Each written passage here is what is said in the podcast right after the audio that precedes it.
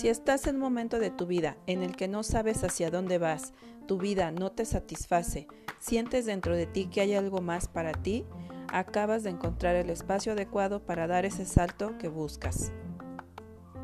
Yo soy tu amiga Erika Marentes y estoy muy contenta de compartirte todo lo que me ha ayudado a despertar del sueño en el que estaba. En este espacio escucharás historias con las que seguramente te identificarás si es que tú, como yo, estás buscando transformarte y convertirte en lo que realmente viniste a ser a este planeta.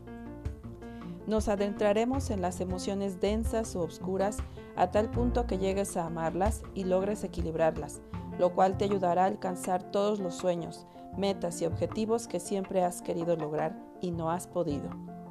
Descubrirás en ti a ese ser maravilloso que desea ser feliz, vivir en paz y en total plenitud. Bienvenidos.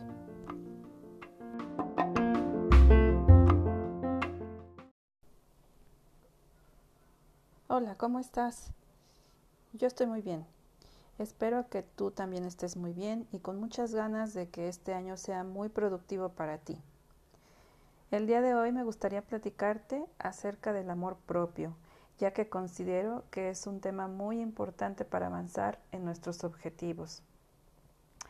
Yo cuando era más chica, me considero todavía chava, escuchaba acerca del amor propio, pero no entendía muy bien el concepto y tampoco comprendía el término autoestima que tiene que ver con el amor propio.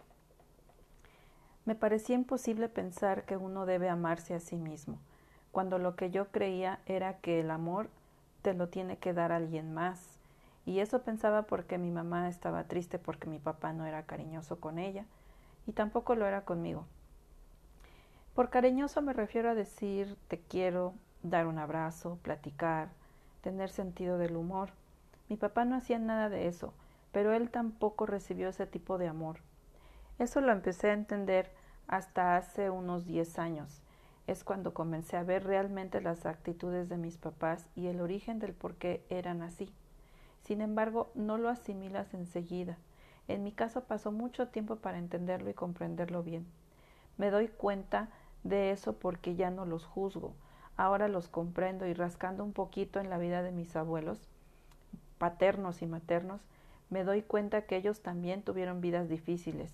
Y si me fuera más atrás entendería más y más pues considero que en los años de la revolución y antes de esa época la vida era más difícil. Antes no se hablaba de los sentimientos, había más secretos, más temas tabú, todo era silenciado, la situación económica y la política era más difícil, y en eso entonces los padres solo buscaban sobrevivir, sobrevivir ante la escasez de alimentos. Varias familias tuvieron que huir de sus casas, cambiaron sus vidas sin quererlo. Las mujeres pasaron de ser amas de casa a soldaderas, perdieron a sus hombres y tuvieron que salir adelante solas, y no había tiempo para, para atender la parte emocional. Eso no era importante. Lo importante era sobrevivir. Entonces, conforme fueron pasando los años, esa rigidez en la educación de los hijos se fue pasando de generación en generación, pero poco a poco se fue despertando esa parte emocional donde empiezas a sentir, a sentir más ese vacío existencial, esa sensación de abandono. Al momento que yo me hago consciente de todas las historias de mis abuelos, de mis bisabuelos y más atrás, me siento agradecida porque gracias a ellos yo estoy viva, porque al final su forma de actuar ante la vida, haya sido como, como haya sido, fue efectiva para preservar la vida y gracias a eso yo estoy aquí, yo existo, igual que tú. Y bien, toda esta introducción tal vez pienses que es innecesaria. Sin embargo, a mí me sirvió mucho para entender que el amor siempre está en diferentes formas y que cada persona da amor de acuerdo a cómo fue educado. Para mi papá, la forma de darme amor fue a través de que no me faltara nada, de estar al pendiente de lo que, de lo que necesitara para la escuela, tener la ropa y el calzado necesarios para vivir. Nunca me faltó comida, un techo donde vivir, Nunca faltaron los Reyes Magos. Todo lo que yo necesitaba estaba disponible.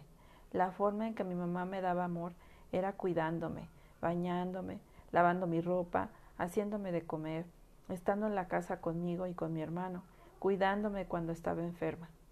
Ambos estaban al pendiente de mi desempeño en la escuela, dándome un consejo cuando yo estaba confundida acerca de la escuela. Pero yo estaba enfocada en que entre mis papás se dieran amor, como en los cuentos de princesas, y yo no veía eso. Yo estaba enfocada en que se dirigieran con cariño hacia mí, porque lo veía en las familias de algunas amiguitas. Entonces yo estaba empeñada en que las cosas fueran diferentes, y eso no me dejaba ver las demás cosas que ellos hacían por mí. Ellos permanecieron juntos por mí y mi hermano, aunque ellos no querían, y creo que eso es un acto de amor. A veces eh, no lo comparto, pues también creo que pudo ser un pretexto para no tomar decisiones que lo sacaban de su zona de confort. Pero esa es la historia que yo me cuento. La realidad es que no lo sé. Pero lo que sí es valioso, y es con lo que me quedo, que quedarse juntos fue un acto de amor. Entonces, hacer esa reflexión me lleva a pensar que tuve de mis papás el amor, tuve su energía femenina y su energía masculina para crecer y ser lo que soy ahora. Y lo que no vi en mi infancia y que me hubiera gustado vivir es la historia que me contaba con base en mis referencias de ese momento. Si me quito esa historia y veo lo que realmente ellos hicieron por mí, entonces estoy llena de amor, no estoy vacía y tengo la capacidad de llenarme de amor yo misma, pues conozco una forma de dar amor que es a través de los ejemplos que tuve de mis papás y hasta la fecha lo siguen haciendo. Entonces, toda esa vida desde mis 20 años hasta los 40, estuve buscando eso que creí no tener de mi papá en otros hombres.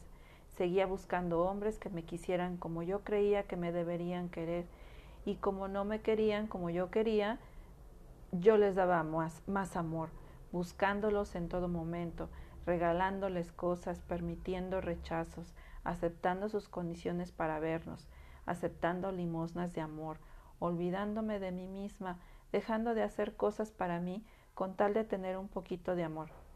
¿Y qué era ese amor que yo quería? Pues que me llamaran, que me abrazaran, que me dieran besos, que me dijeran frases como te amo, te extraño, te necesito, que me dieran detalles materiales, que estuvieran todo el tiempo al pendiente de mí.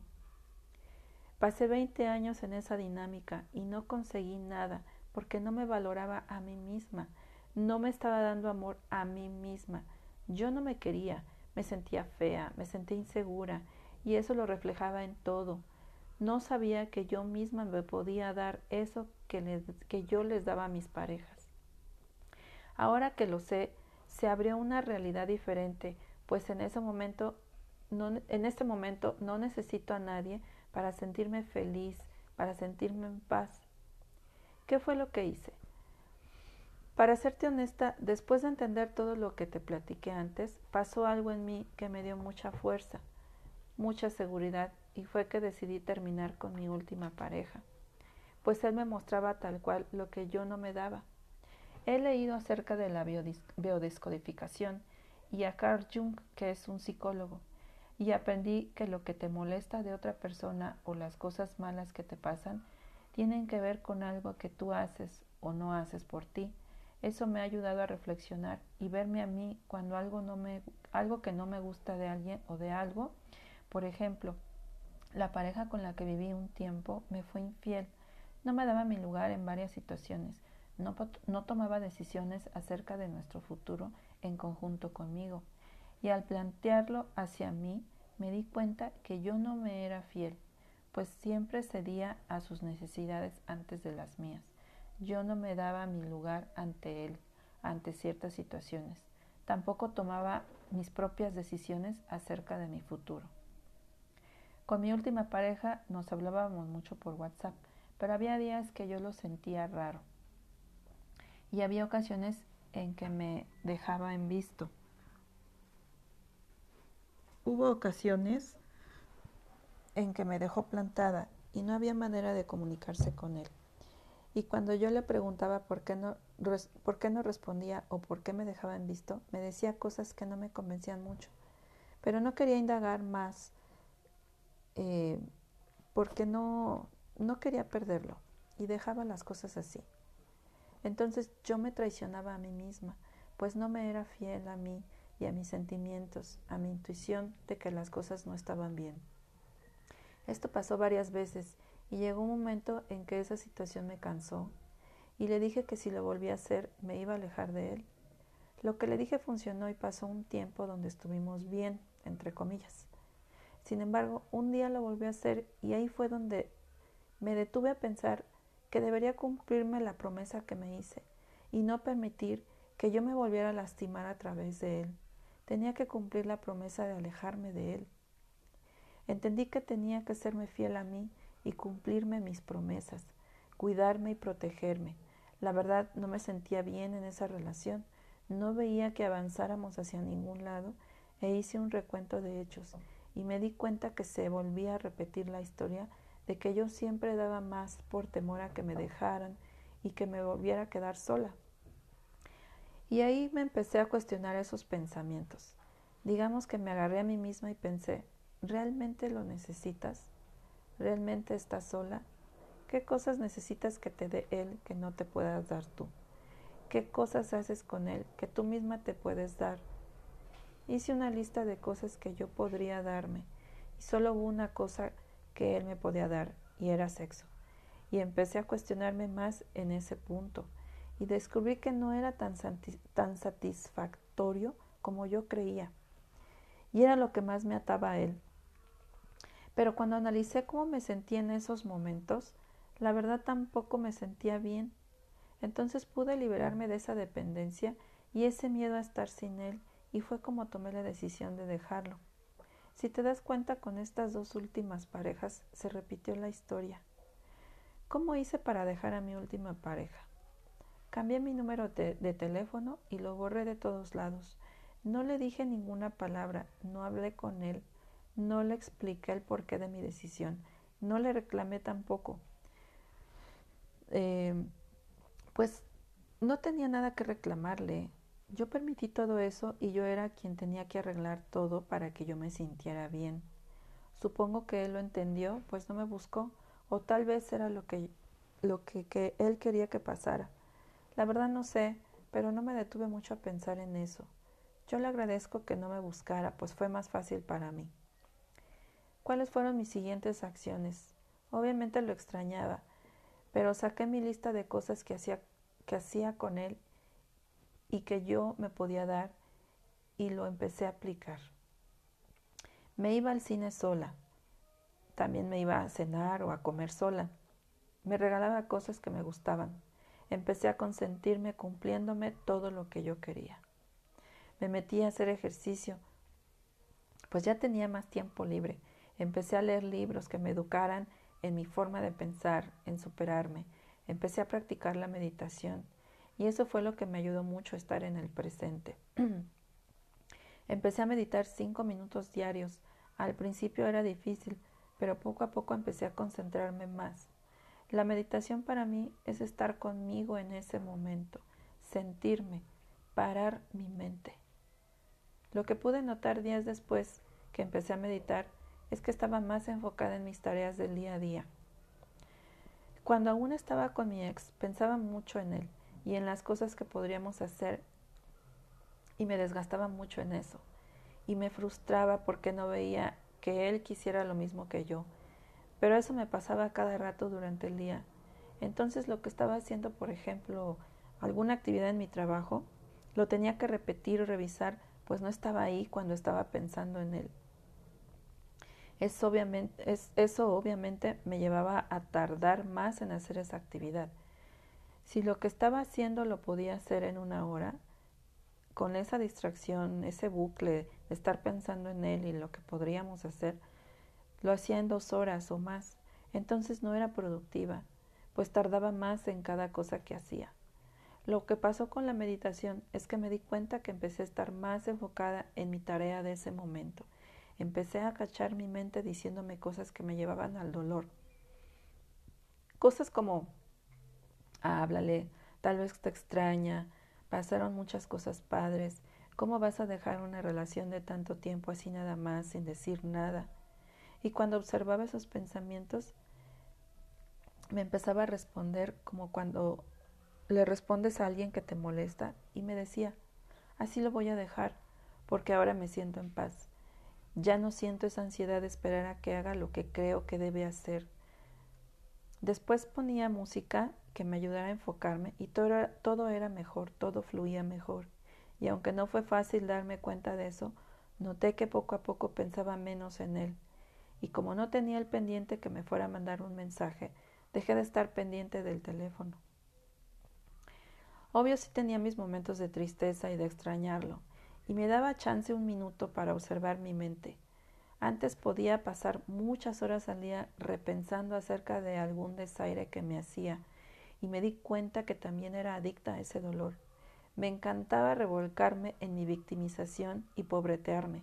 Pensaba lo injusto que él era conmigo, y yo dándole todo de mí, y aún así no era suficiente.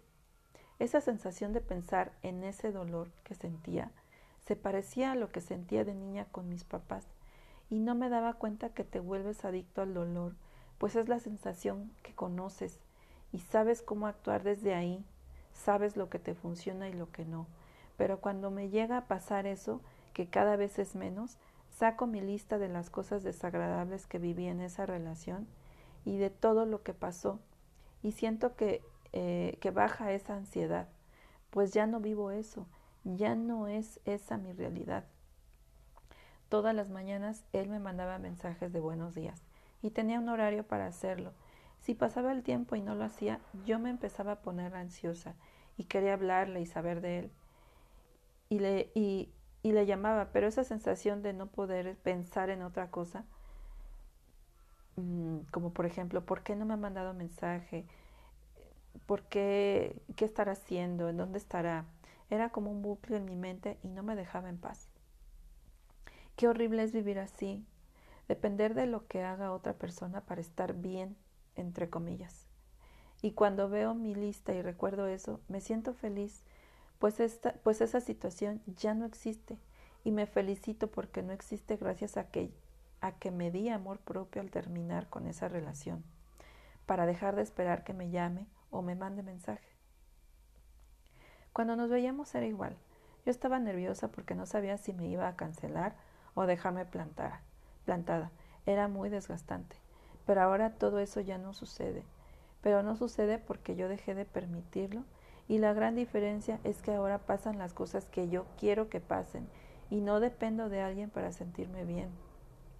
Gracias a que terminé esa relación, también descubrí otras cosas que tal vez te parezcan muy insignificantes, pero para mí fueron muy importantes como darme un baño consciente. Un baño consciente es sentir el agua calientita en tu cuerpo y dejar que te acaricie el agua y sentir esa, esa temperatura tibiecita o calientita.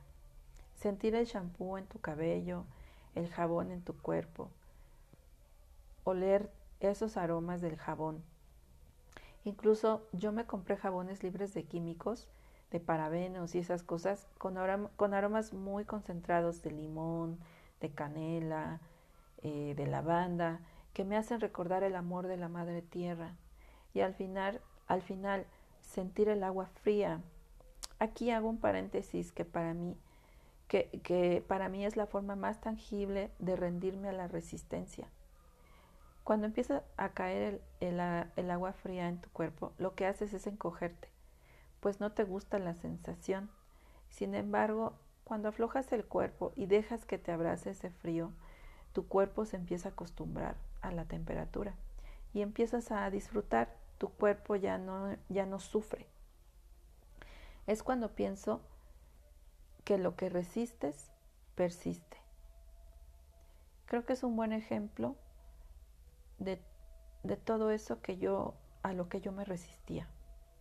Y regresando a mi experiencia del baño consciente, todo este proceso en mí es mi momento de arraigarme a la tierra y sentir el amor de la madre que representa el cuidado y el apapacho.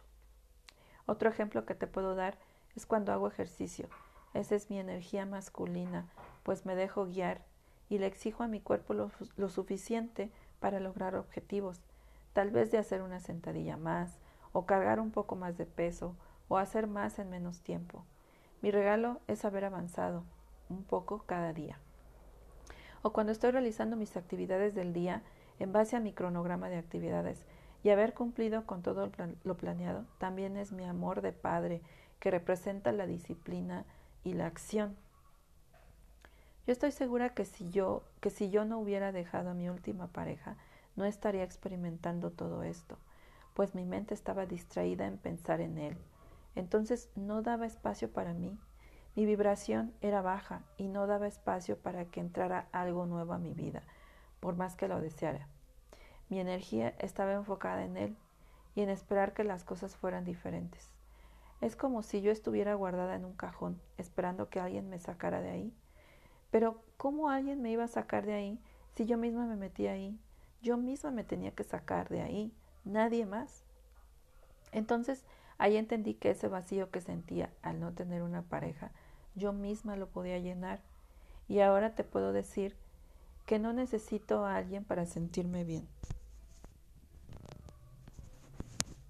Mi perspectiva o el significado de tener pareja para mí cambió.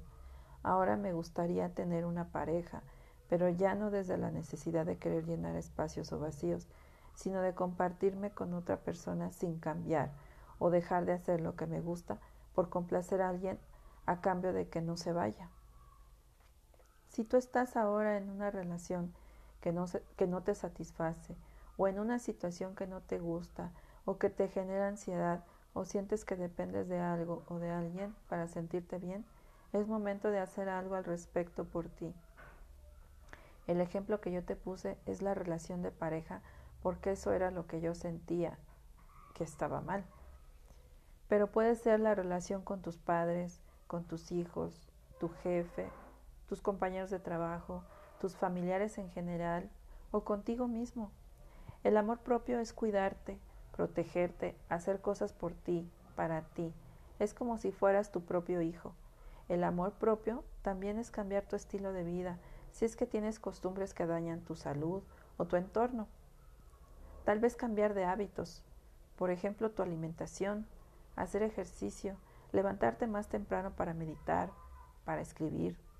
También amor propio puede ser realizar algo que siempre has querido hacer y, y no te lo has permitido. También amor propio es enfrentar tus miedos. ¿Cuáles son? Einstein dijo que locura es hacer las mismas cosas y esperar resultados diferentes. Y tiene sentido, pues yo he comprobado que cambiando mis rutinas he podido sentirme mejor, pensar diferente y por ende actuar diferente. Pasé 20 años de mi vida buscando afuera lo que siempre estuvo dentro de mí. Y en ese tiempo adquirí una forma de pensar muy tóxica. Por ende me llevó a crear realidades fantasiosas y eso me llevó a enfermarme y todo lo que ya sabes de mí. Entonces, en el momento que decidí cambiarme el chip, todo empezó a fluir de otra forma. No es inmediato y sigo trabajando en cosas que ahora detecto que me perjudican y que estoy trabajando. Sería absurdo de mi parte pensar que las cosas cambiaran drásticamente en estos dos años cuando estuve 20 años practicando todos los días las creencias que tenía. Entonces, así como fui constante 20 años, ahora lo soy con mis nuevas creencias. Y la verdad, aunque ha sido poco tiempo, he visto grandes cambios en mí. Tal vez nadie lo note, pero yo sí, y eso es lo más importante. Darte amor propio siento que es la clave para cambiar tu realidad. A veces no sabemos por dónde empezar cuando queremos ser diferentes y empezar a trabajar en aceptar en aceptarte a ti mismo dándote amor. Creo que es una buena manera de iniciar. En mi caso, en cada decisión que tomo, pienso, ¿qué es lo mejor para mí? ¿Me siento bien con esto? ¿Estoy conforme? ¿Es lo que yo merezco? ¿Es lo que yo quiero? Ahora bien, no te estoy diciendo que caigas en lo opuesto, en el egoísmo, donde aplastas a los demás con tal de lograr tus metas. El amor propio tiene que ver con cosas que has cedido para obtener amor. Amor de pareja, de padre, de madre, de ser aceptado por un grupo de personas, ceder por sentirte aceptado, aceptar lo que sea con tal de sentirte parte de algo o de alguien. Amor propio es cambiar tu cuerpo si no te gusta por uno que sí, es aprender algo nuevo, cambiar una actitud, ser mejor persona contigo. A veces somos muy exigentes con nosotros mismos. Piensa en que eres muy grosero contigo mismo. Haz una lista y empieza a tratarte como si fueras tu propio hijo. Regálate algo, regálate unas flores, algo que has deseado siempre y no, has, y no te has dado. Por ejemplo, si eres madre, yo a veces veo que las mamás, cuando están sirviendo la comida y tal vez ven que ya no hay mucho, eh, ellas se sirven menos o se sirven la pieza más pequeña, si es una, no sé, por ejemplo, pollo, ¿no? A todos les sirves muslos y piernas y tú te sirves las alitas. Esa es una forma de, de, de, tratarte mal a ti misma. Eh, y piensa en otras, en, en, en otras cosas que te pueden estar diciendo que no te amas a ti mismo. Y bien, yo te agradezco que hayas llegado hasta aquí. Y si te gustó este episodio, eh, este episodio, te pido que lo compartas y me dejes un audio con un comentario. Abajo en la descripción del episodio hay un link, hay un link donde puedes hacerlo. Y también sígueme en Instagram en arroba cambia tu realidad podcast y déjame un comentario. Yo te mando bendiciones, besos y abrazos virtuales.